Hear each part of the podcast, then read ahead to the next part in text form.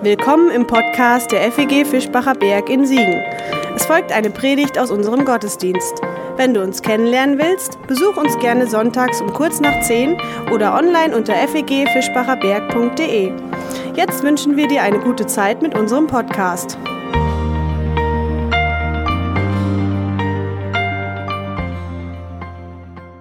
Ostern liegt nun zwei Wochen zurück. Und äh, ich weiß nicht, wie ihr Ostern verbracht habt äh, ich bzw. wir auf jeden Fall ziemlich schön.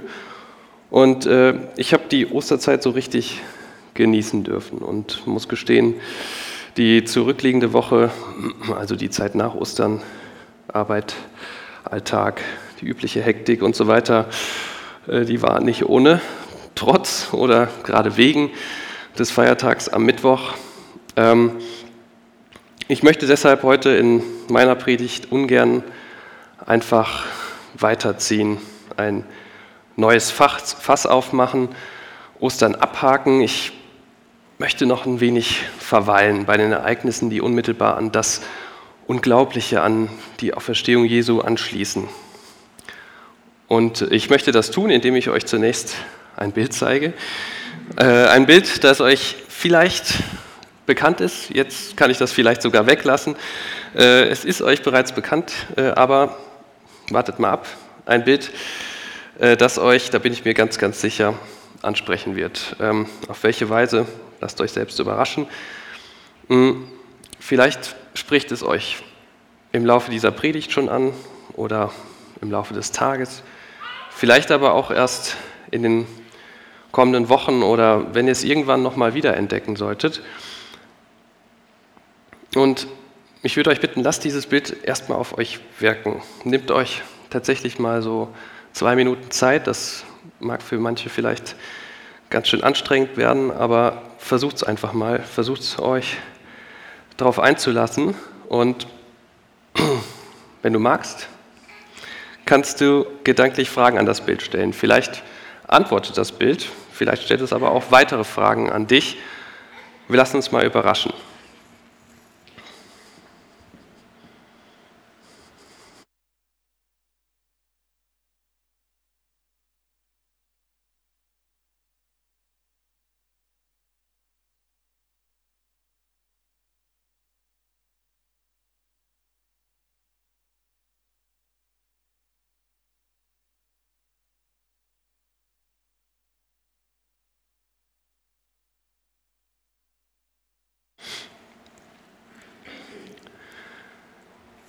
Dieses Bild hat ein gewisser Michelangelo Merisi da Caravaggio gemalt, ein italienischer Maler, der im 16. und 17. Jahrhundert lebte. Ähm, der Titel lautet, so viel kann ich verraten, oder der Titel, der diesem Gemälde wahrscheinlich im Nachhinein erst gegeben wurde, lautet Ungläubiger Thomas. Und gezeigt wird da eine Szene, die ziemlich bekannt ist und deshalb wurde sie nicht nur von diesem Caravaggio aufgegriffen. Es gibt sicherlich hunderte Gemälde, manche weniger bekannt, manche sehr bekannt, die genau diese Szene darstellen. Doch diese Darstellung ist besonders. Besonders in zweierlei Hinsicht. Zum einen gibt es tatsächlich kein vergleichbares Bild, das diese Szene auf eine solch dramatische, im wahrsten Sinne eindringliche und intensive Weise zeigt. Zum anderen zeigt Caravaggio hier etwas, was eigentlich nie war. Aber erstmal ganz allgemein, was sehen wir hier eigentlich? Oder wen sehen wir hier? Wir sehen vier Personen. Um diese Personen herum Dunkelheit. Nichts. Und zwei von diesen vier Personen stehen im Vordergrund. Sie sind die Aktiven, die Hauptfiguren. Die zwei Personen im Hintergrund, die erscheinen als Nebenfiguren, als passive Betrachter des Geschehens. Und ihre Perspektive wollen wir versuchen einzunehmen. Wir beobachten das, was da im Vordergrund geschieht aus nächster Nähe. Ein Geschehen, das sich auf zwei Personen beschränkt, auf Jesus und Thomas. Und alle Blicke richten sich auf einen Punkt, auf das Zentrum. Thomas streckt seinen Zeigefinger aus und bohrt ihn in die Wunde, in die Seite des Auferstandenen. Er tastet nicht behutsam, nicht vorsichtig, nicht ängstlich. Seine Fingerkuppe, die ist längst nicht mehr zu sehen. So tief ist er in die Wundöffnung eingedrungen. Und das lässt uns womöglich erstmal schlucken. Mir geht es jedenfalls so, wenn ich dieses Bild im Moment betrachte, äh, ist es doch irgendwo ziemlich unangenehm. Wir beißen die Zähne aufeinander und wollen eigentlich lieber wegsehen. Doch die Dreistigkeit von Thomas, sie zwingt uns zum Hinsehen. Wir schauen uns die Hand dieses Thomas genauer an und erkennen, vielleicht jetzt ähm, an der Leinwand nicht so gut erkennbar, aber wenn man sich das Bild mal äh, von näherem betrachtet, erkennt man, dass die Hände von diesem Thomas extrem schmutzig sind. Man kann es erahnen, dass da unter den Fingernägeln ganz schön viel äh, Dreck klebt. Die Verfärbungen auf seiner Haut sind auch erkennbar. Und seine Hände sind ungewaschen, doch ihn scheint das nicht zu interessieren. Im Gegenteil, sein Blick deutet darauf hin, dass er am liebsten seine gesamte Hand in die Wunde stecken würde. Seine Augen weit aufgerissen, seine Stirn voller Falten.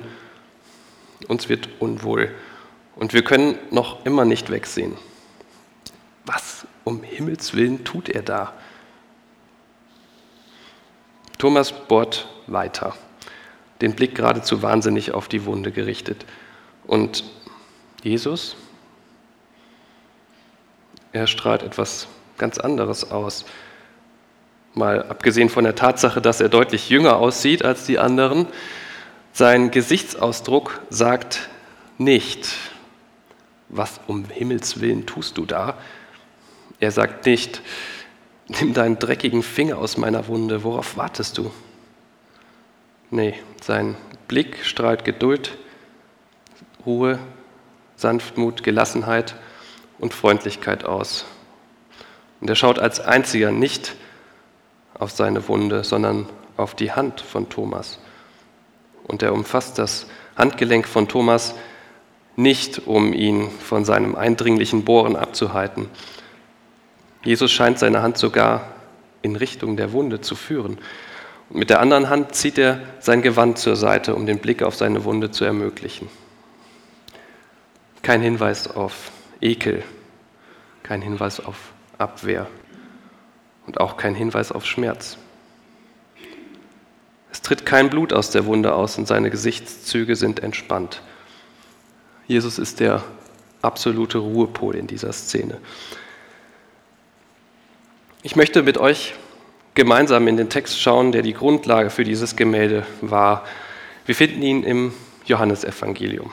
Und wie ihr vielleicht wisst, unterscheidet sich das Johannesevangelium in einigen Punkten von den übrigen drei Evangelien, den synoptischen, also optisch vergleichbaren Evangelien Markus, Matthäus und Lukas. Ich will euch jetzt nicht langweilen, indem ich diese Punkte aufzähle. Nur einen Punkt möchte ich nennen, denn er ist äh, nicht, nicht äh, irrelevant für, unsere, für unseren Thomas.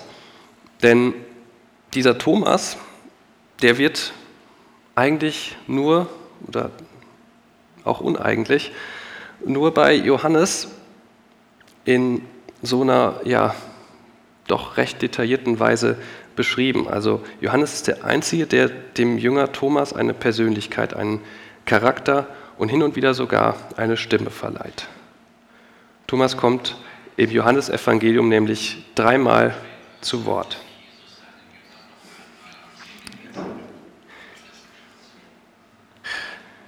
In Johannes 11, Vers 16 sagt er zu den anderen Jüngern, lasst uns auch hingehen, um mit ihm zu sterben. Das sagt er im Zusammenhang mit der Auferweckung des Lazarus. Jesus entscheidet sich, nach Bethanien zu gehen, also in die Nähe von Jerusalem. Und das zu einem Zeitpunkt, wo das Gefahr bedeutet, sowohl für ihn als auch für seine Begleiter. Und Thomas ist hier derjenige, der sagt, lasst uns auch hingehen.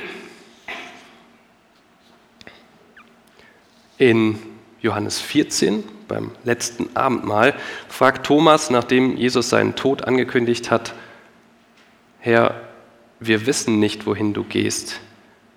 Wie können wir da den Weg kennen? Hier merkt man, dass Thomas keineswegs jemand ist, der stets selbstsicher und abenteuerlustig auftritt.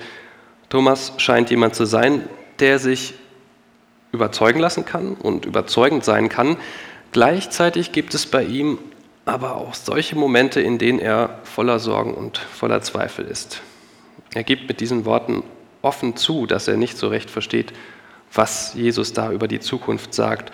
Und er ist ehrlich zu sich und ehrlich zu seinen Freunden. Und er gesteht ein, dass er ängstlich ist und ungewiss ist, was da geschieht, beziehungsweise was das angeht, was nach Jesu Tod kommen soll.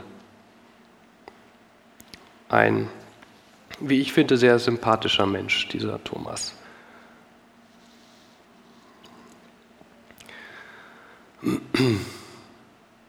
Und dann kommt es tatsächlich so. Jesus stirbt. Der Freund, der Rabbi, der Wunderheiler, der der Tote hat auferstehen lassen, der Sohn Gottes, er verreckt elendig am Kreuz als Verbrecher. Wir können nur erahnen, was in Thomas und seinen Freunden vorgegangen sein muss eine Desillusionierung, die nicht zu fassen ist. Ein Schmerz, den du aber vielleicht auch schon in ähnlicher Weise in deinem Leben erfahren musstest. Vielleicht kennst du das, du gehst voller Hoffnung durchs Leben, alles ist gut, du glaubst an dich, du glaubst an das, was dich trägt und dann ändert sich plötzlich alles. Deine Welt gerät aus den Fugen, alles, woran du geglaubt hast, ergibt nun plötzlich gar keinen Sinn mehr. Du spürst nur noch eine große Leere. Was macht man in so einer solchen Situation? Nichts? Weitermachen? Die Jünger jedenfalls so berichtet das Johannes, die sperren sich ein, die verstecken sich aus nackter Angst. Sie warten. Worauf wissen sie wahrscheinlich selbst nicht so genau. Doch offenbar sind sie nicht vollzählig, denn Thomas ist zunächst nicht dabei. Wo er sich aufhält, wissen wir nicht. Und als die Jünger da so warten, worauf auch immer, ist Jesus da. Er ist einfach da. Kein Wort darüber, wie er hineingekommen ist. Jesus begrüßt die Jünger, zeigt ihnen seine Hände und seine Seite und die Jünger, sie sind froh, dass sie ihn sehen. Sonst kein Wort zu ihren Reaktionen. Sie haben auch gar keine Gelegenheit zu reagieren. Jesus spricht weiter zu ihnen und gibt ihnen die Vollmacht, so zu handeln, wie er es getan hat. Möglicherweise hat Johannes einfach nicht die Notwendigkeit gesehen, weitere Details über die Reaktion der Jünger äh, zu diesem merkwürdigen Ereignis aufzuschreiben. Vielleicht sind sie aber auch tatsächlich einfach nicht in der Lage zu reagieren. Sie scheinen starr verschreckt zu sein gehen irgendwie verhalten mit diesem Erlebnis um. Vielleicht, weil sie es einfach nicht glauben können, was da passiert ist. Genauso nüchtern, genauso verhalten, genauso gelähmt, wie sie reagiert haben, treten sie auch auf, als sie dann Thomas treffen. Wir lesen ab Johannes Kapitel 20, Vers 24. Thomas aber, einer der zwölf, der auch Didymos, also Zwilling genannt wird, war nicht bei ihnen, als Jesus kam. Da sagten die anderen Jünger zu ihm, wir haben den Herrn gesehen. Er aber sagte zu ihnen, wenn ich nicht das Mal der Nägel an seinen Händen sehe und nicht meinen Finger in das Mal der Nägel und meine Hand in seine Seite legen kann, werde ich nicht glauben. Wir haben den Herrn gesehen. Punkt. Ich glaube, nüchterner kann man dieses Erlebnis nicht nacherzählen. Umso mehr kann ich Thomas Reaktion verstehen. Er scheint jedenfalls den Schock, der aus ihrer verhaltenen Berichterstattung spricht, nicht wahrzunehmen. Wenn ich nicht das Mal der Nägel an seinen Händen sehe und nicht meinen Finger in das Mal der Nägel und meine, Hände und meine Hand in seine Seite legen kann, werde ich nicht glauben. Ich glaube das nicht. Wir haben doch gesehen, was passiert ist. Und jetzt ist er wieder da Niemals. Selbst wenn er jetzt hier auftauchen würde, ich will ihn anfassen, seine Wunden fühlen. Erst dann kann ich glauben, dass er gestorben und auferstanden ist. Da ist er, der ungläubige Thomas. So kennen wir ihn. So nennen wir ihn. Den Ungläubigen, den Zweifler. Er hat kein Vertrauen in die Macht Gottes, kein Vertrauen in Jesus, kein Vertrauen in seine Freunde. Er kann es nicht glauben. Wenn du nochmal an die Situation in deinem Leben denkst, in denen du nur noch eine große Leere verspürt hast, was wäre, wenn dir jemand in einer solchen Situation gesagt hätte, alles ist wieder gut? Will man das in so einem Moment hören? Es klingt wie Spott und macht den Schmerzen nur noch größer.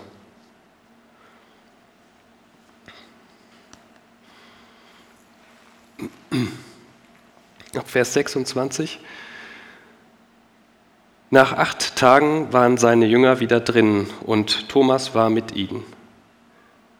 Jesus kam obwohl die Türen verschlossen waren. Und er trat in ihre Mitte und sprach, Friede sei mit euch. Dann sagt er zu Thomas, Leg deinen Finger hierher und schau meine Hände an und streck deine Hand aus und leg sie in meine Seite und sei nicht ungläubig, sondern gläubig. Thomas antwortete und sagte zu ihm, mein Herr und mein Gott. Jesus sagt zu ihm, du glaubst, weil du mich gesehen hast. Selig die, die sehen und glauben.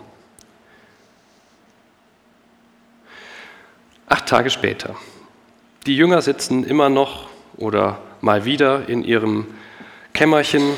Was sie da eigentlich machen, darüber erfahren wir nichts, aber offenbar haben sie von dem, was Jesus ihnen die acht Tage vorher aufgetragen hat, bislang noch recht wenig umgesetzt. Denn über diese acht Tage wird kein einziger Buchstabe verloren. Und dann ist Jesus wieder da. Die gleiche Situation wie vor acht Tagen. Auf einmal aus dem Nichts kommt er und steht plötzlich mitten unter ihnen. Und ohne dass irgendwer ein Wort sagt, geht Jesus direkt auf Thomas zu. Und zwar nicht, um ihn zu verurteilen oder ihm zu sagen, wie enttäuscht er von ihm ist. Jesus sagt, leg deinen Finger hierher und schau meine Hände an und streck deine Hand aus und leg sie in meine Seite.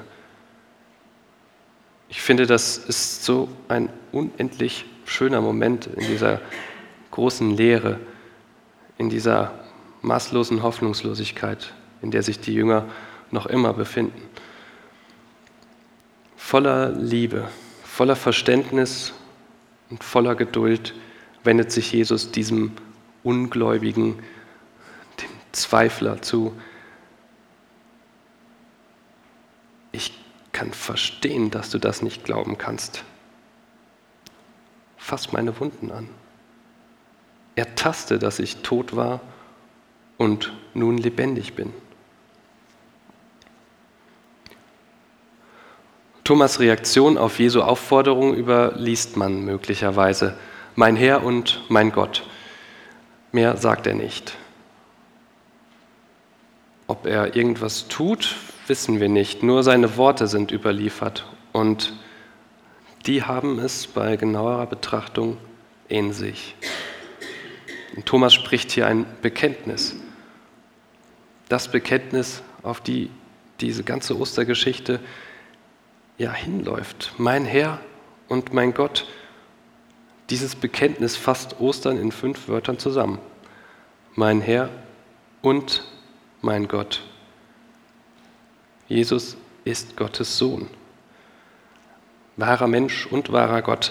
Eine Aussage, die wir niemals wirklich verstehen können. Ich denke, Thomas hat die Bedeutung dieser Aussage in diesem Moment aber erfahren dürfen nicht aufgrund einer Berührung, sondern weil Jesus sich ihm geduldig und verständnisvoll zuwendet. Fällt euch was auf? Es ist tatsächlich nicht die Rede von einer Berührung. Thomas Reaktion ist nicht wie in Caravaggios Bild ähm, das Bohren in Jesu Wunde, sondern ein Bekenntnis. Thomas versteht offenbar, dass die Auferstehung Jesu und alles, was damit zusammenhängt, nicht ertastbar ist. Ist dieses Gemälde also falsch? Überhaupt nicht, wie ich finde. Es mag sein, dass Caravaggio den Bibeltext vielleicht nicht richtig gelesen hat, aber ich bin der Meinung, dass etwas in diesem Bild ganz deutlich wird und vielleicht war das auch gewollt so unabhängig davon, ob Thomas nun seinen Finger in die Wunde gesteckt hat oder nicht. Das spielt für mich eigentlich keine große Rolle. Viel wichtiger ist mir etwas anderes. Leg deinen Finger hierher und schau meine Hände an und streck deine Hand aus und leg sie in meine Seite und sei nicht ungläubig, sondern gläubig. Es ist okay, dass du gerade nicht glauben kannst. Leg deinen Finger in meine Wunden. Das ist okay. Es tut mir nicht weh. Es tut mir nicht weh, dass du fragst, dass du zweifelst, dass du nicht glauben kannst. Leg deinen Finger in meine Wunden. Bohr tiefer, denn das du suchst, ist nicht nur in Ordnung, sondern genau das, was ich will. Und deshalb helfe ich dir dabei. Ich halte deine Hand. Mal sanft, wenn du Trost brauchst, mal bestimmt und sicher, wenn du ziellos umherirrst. Das kannst du mir glauben. Mir ist die Geschichte um Thomas über dieses Bild von Caravaggio noch ein Stück näher gekommen. Ich glaube, diese Geschichte will etwas ganz anderes als mit erhobenem Zeigefinger über den ungläubigen Thomas urteilen. Sie will keineswegs sagen, Glaube ist die Abwesenheit von Zweifel. Dieser Text macht Thomas nicht zum Inbegriff des vernunftgeleiteten Ungläubigen, auch wenn Vers 29 genau dies vermuten lassen könnte. Weil du mich gesehen hast, darum glaubst du. Selig sind, die nicht sehen und doch glauben. Das klingt schon nach Vorwurf.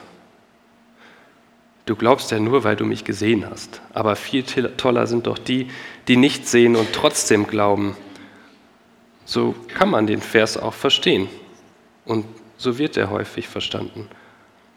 Aber man kann ihn auch anders lesen. Jesus will Thomas hier gar keinen Vorwurf machen. Der zweite Satz richtet sich nämlich gar nicht an Thomas, sondern an uns. Also tatsächlich direkt an uns. Wir sind gemeint, denn wir sind diejenigen, die Jesus nicht sehen können. Deshalb ist es durchaus sinnvoll, hier ein kurzes, aber entscheidendes Wörtchen einzusetzen. Das wird auch in manchen Bibelübersetzungen getan.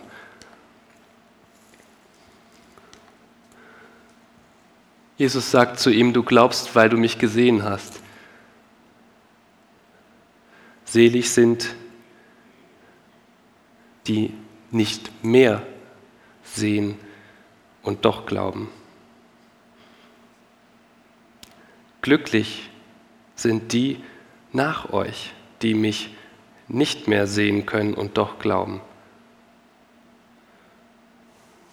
Dieser Satz, der häufig als ja, oder mit diesem erhobenen Zeigefinger gelesen wird, dieser Satz ist eine Seligpreisung.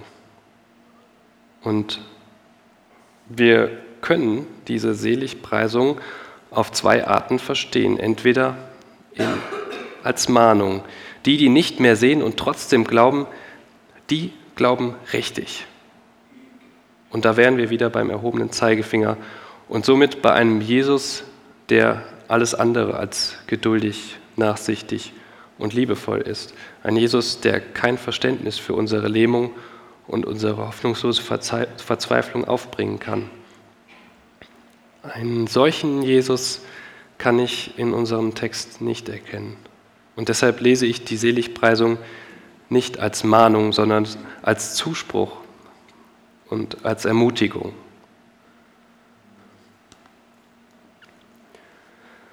Ich kann verstehen, dass du gerade nicht glauben kannst. Leg deinen Finger in meine Wunden, das ist okay. Es tut mir nicht weh. Es tut mir nicht weh, dass du fragst, dass du zweifelst, dass du nicht glauben kannst. Leg deinen Finger in meine Wunden, bohr tiefer, denn das du suchst, ist nicht nur in Ordnung, sondern genau das, was ich will. Und deshalb helfe ich dir dabei. Ich halte deine Hand, mal sanft, wenn du Trost brauchst, mal bestimmt und sicher, wenn du ziellos umherirrst. Das kannst du mir glauben. Ich bin bei dir auch wenn du mich nicht siehst. Amen.